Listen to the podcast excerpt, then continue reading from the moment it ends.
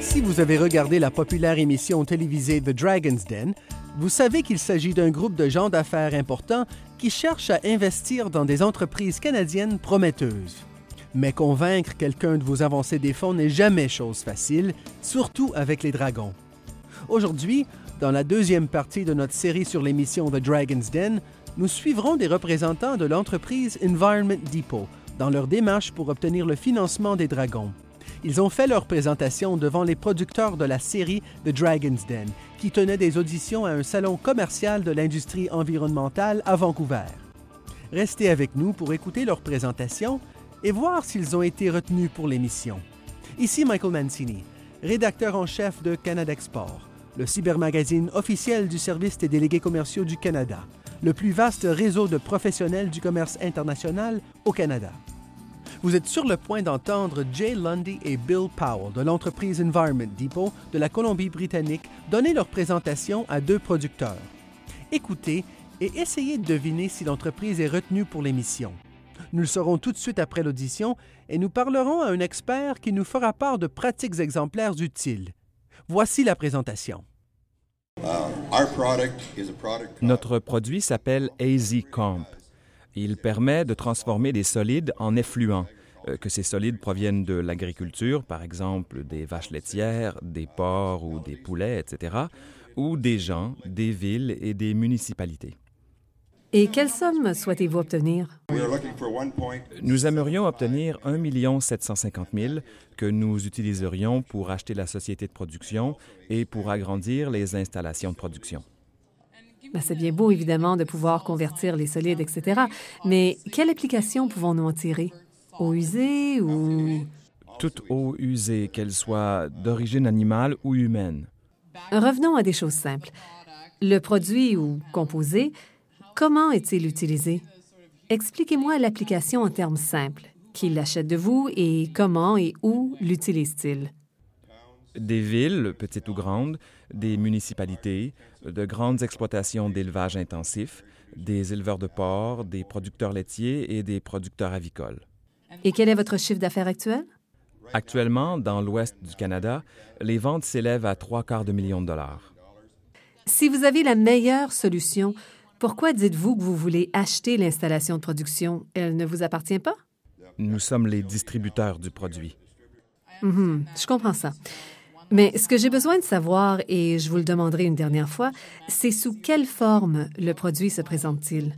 Est-ce un sérum magique que vous lancez dans un tas d'excréments? Comment cela fonctionne-t-il? Je vais tout simplement laisser la parole à Bill. Il vous l'expliquera, ainsi que ce que nous faisons sur les marchés internationaux. C'est vendu sous forme de sacs solubles dans l'eau de 2 livres ou 900 grammes. Il faudrait peut-être en parler un peu plus tôt dans la présentation, parce que vous savez, les composés et les produits, c'est du jargon. Et ce que nous aimerions savoir, c'est qu'il s'agit d'un gros truc qu'on jette dans le récipient à excréments et qui les traite afin qu'on puisse les jeter dans le cours d'eau. Nous sommes les spécialistes des excréments.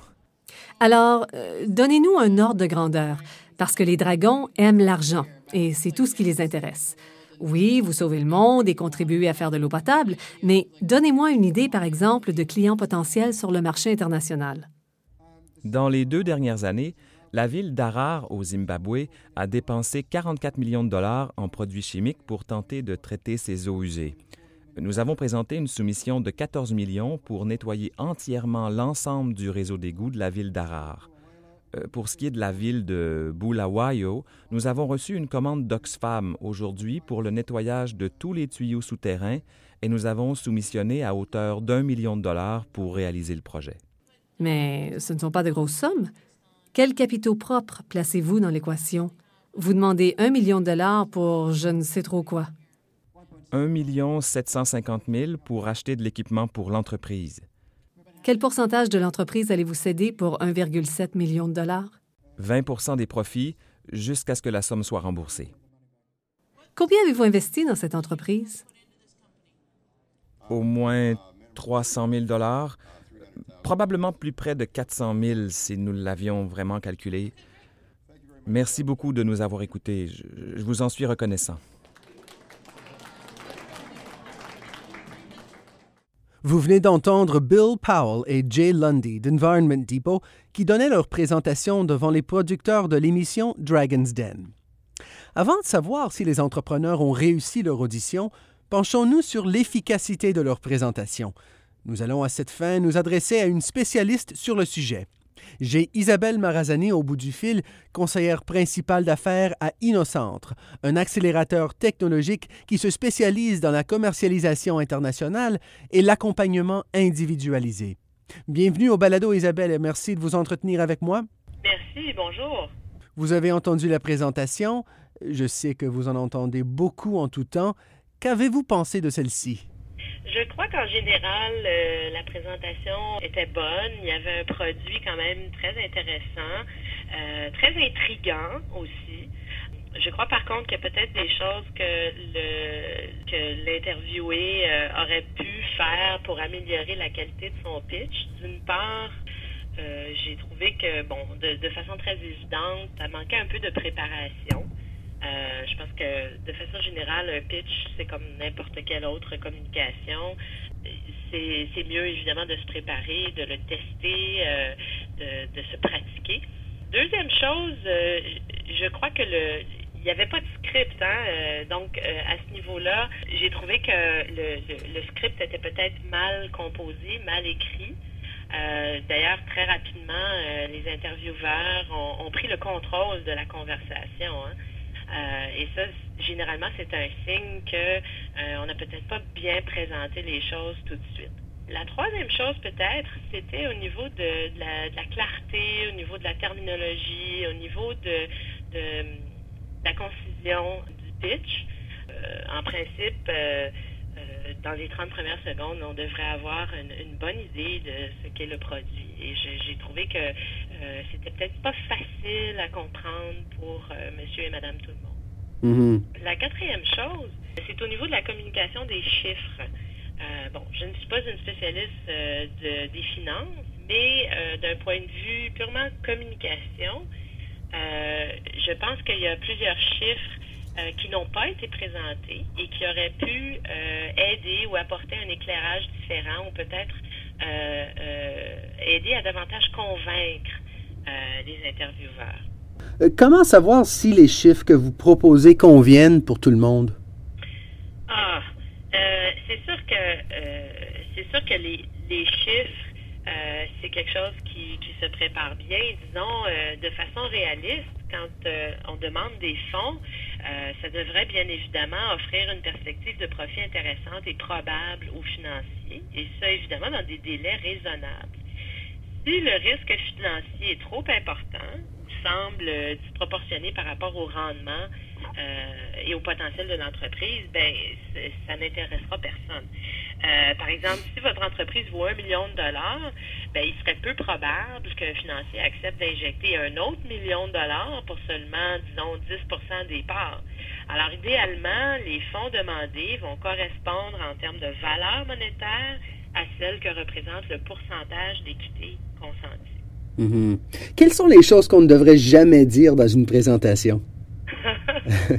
il y a beaucoup de choses, mais euh, je pense que c'est pas nécessairement des mots en particulier, mais des euh, une façon de dire les choses. Par exemple, donc quatre choses euh, en général qu'on devrait essayer d'éviter. D'une part, la terminologie un peu obscure ou très technique, les acronymes, un langage qui est pas qui est pas clair, qui est pas concret, une espèce de terminologie à la mode, ce qu'on pourrait appeler en anglais buzzwords. Euh, des phrases un peu, euh, bon, euh, de la langue de bois en général. On devrait essayer d'éviter ça. Deuxièmement, évidemment, des, commentaires ou des phrases qui vont donner l'impression à votre vis-à-vis que vous êtes désespéré, que vous êtes dans une situation financière difficile.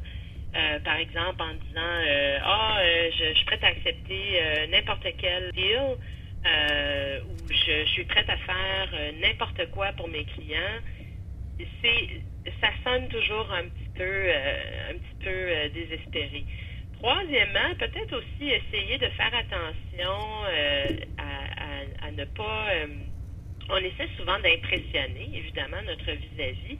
Il faut faire attention quand on communique des chiffres. Par exemple, si on se vante de vendre nos produits dans un marché gigantesque, des phrases comme Mon marché vaut 700 milliards de dollars, à moins que ça soit d'une part vrai, vérifiable et que, par exemple, citer une, une maison de recherche réputée, mais ben, ça laisse toujours un goût un peu, euh, un peu amer.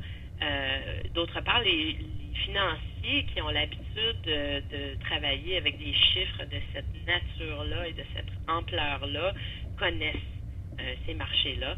Donc, d'essayer de les impressionner avec ça, c'est peut-être pas un très bon calcul. Mm-hmm. Euh, quatrièmement, j'appellerais ça les, les, promesses brisées. euh, comme, euh, ben, je peux pas vous le montrer maintenant, mais euh, c'est pas terminé encore, mais euh, mes mm-hmm. ventes pourraient atteindre ça. C'est toujours mieux de présenter des choses qui sont réelles, qui sont concrètes, qui existent maintenant. c'est préférable. Mm-hmm. Et si vous croyez qu'une présentation s'est bien déroulée, devriez-vous fixer une rencontre de suivi sur le champ? Oui, bien sûr. Le but d'un pitch, euh, c'est évidemment d'attirer l'intérêt. Euh, et évidemment, quand on fait un pitch, c'est soit pour vendre ou en tout cas c'est pour convaincre. Euh, pour susciter un intérêt. Donc, forcément, si la personne devant vous, à moins, à moins que la personne vous dise, écoutez, euh, je suis vraiment pas intéressé, euh, je, ne souhaite pas poursuivre la discussion, oui, c'est une bonne chose de tout de suite conclure pour un, rendez-vous de suivi avec cette personne-là. Mm-hmm. Isabelle, merci de nous avoir fait part de vos réflexions sur le sujet. Je vous en prie, ça m'a fait plaisir. Je suis sûr que vous vous demandez si la présentation des entrepreneurs a su convaincre les producteurs de l'émission. Eh bien, oui. M. Lundy et Powell ont été invités à participer à Dragon's Den. Mais ils ont cependant jugé préférable de ne pas donner suite à cette initiative, estimant qu'elle ne leur convenait pas. Nous n'avons pas réussi à les joindre pour obtenir un entretien de suivi. Ils m'ont cependant envoyé un courriel où ils expliquent qu'ils travaillent à un certain nombre de projets en Afrique qui, ils l'espèrent, leur permettront de financer leur expansion et de conserver le contrôle de leurs produits uniques fabriqués au Canada.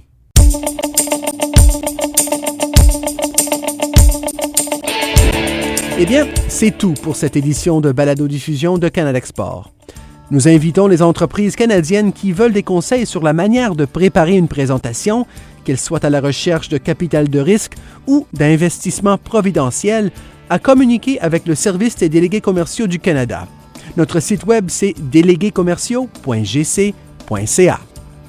Vous pouvez également visiter le site canadexport.gc.ca où vous trouverez des articles et d'autres fichiers balado audio sur la manière de faire une présentation et sur d'autres sujets. Ici Michael Mancini qui vous dit à bientôt. Vous venez d'entendre une balado-diffusion du gouvernement du Canada.